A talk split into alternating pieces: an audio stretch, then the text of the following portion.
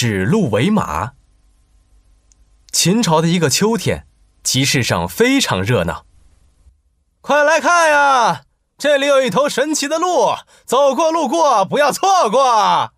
集市上，一个人威风凛凛的牵着一头鹿，一群人围着看。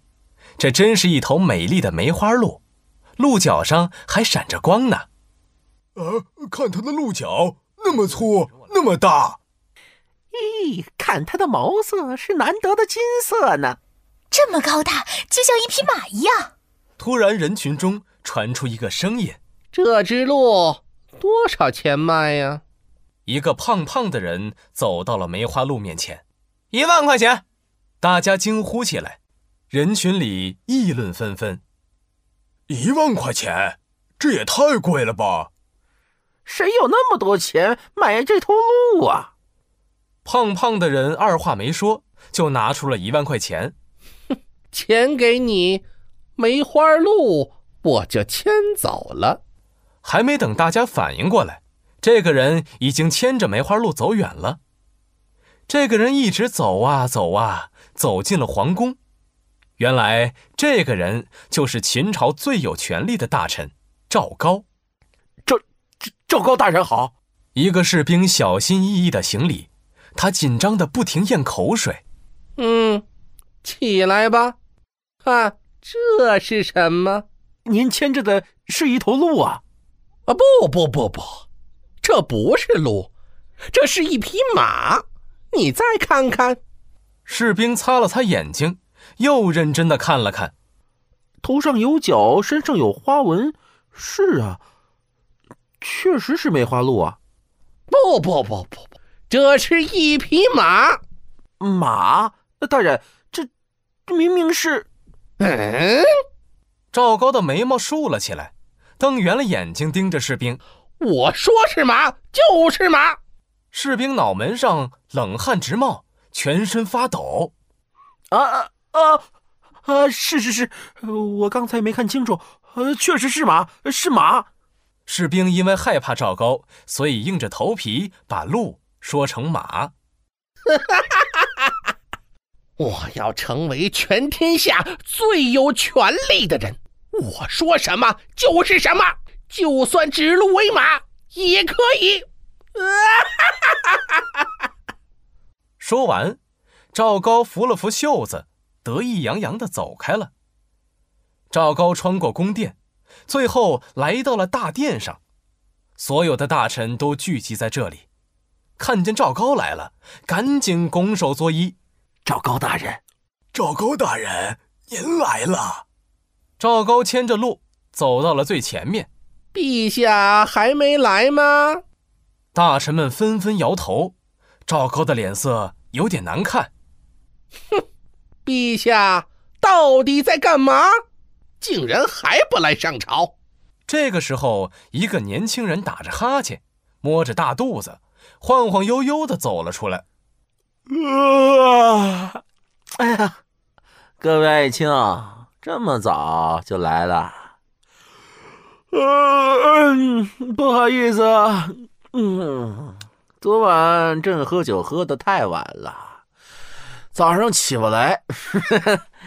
哎，有事禀报，无事退朝。朕的爱妃还在等着呢。这个年轻人呀。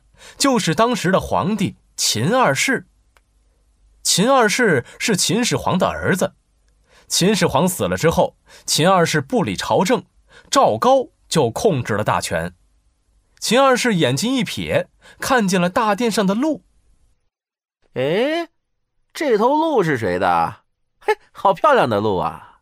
赵高朝前走了一步，抬起头说：“禀告陛下，这是我的马。”马，哎，赵高，你是不是眼花了？这明明是一头鹿啊！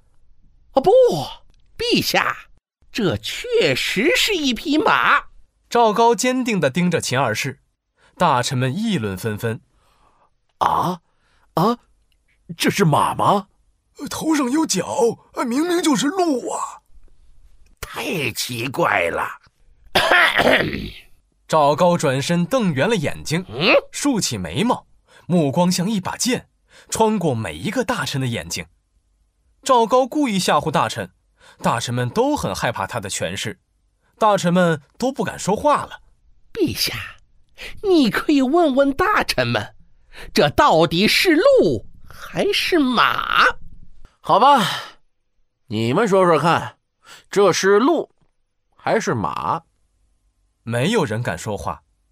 赵高指着一个瘦巴巴的大臣：“ 来来来，你先说。”瘦巴巴的大臣吓得全身发抖，支支吾吾，半天说不出来。呃，这呃呃呃。赵高又指着一个胖胖的大臣说：“那你说，你说。”胖胖的大臣低下了头，不敢说话。这个时候，一个秃头大臣走了出来，大声说道：“陛下，我敢肯定，这是一匹马，一匹漂亮的马。呃，不不不，这是鹿啊，是马，是鹿。”赵高把一切都看在眼里，他心想：“我一直想夺取王位，今天我牵着这头鹿来。”故意说成是马，是为了试一试大家听不听我的话。我要把不听话的人，就是那些说路的人，全部杀掉。秦二世看着吵来吵去的大臣，脑袋都晕了。哎呀，这到底是怎么回事啊？大家怎么还吵起来了？赵高慢慢的走到了秦二世身边，对秦二世说：“您是陛下。”您说是马就是马，您说是鹿就是鹿。秦二世挺着肚子，懒洋洋地说：“嗯，哎，赵高是朕的老师，他懂得最多。他说是马就是马，我相信他，这就是马。”所有大臣安静了下来，他们全都跪了下来，听陛下的，听赵高大人的。后来呀。说是鹿的人都被暗杀了，说是马的人都被封赏。又过了不久，因为谁也不敢说真话了，大家都真假不分，国家也就很快乱作一团，秦朝也就很快灭亡了。指鹿为马的故事出自《史记·秦始皇本纪》，指的是赵高故意把鹿说成马，混淆视听。现在用来比喻黑白颠倒、是非不分。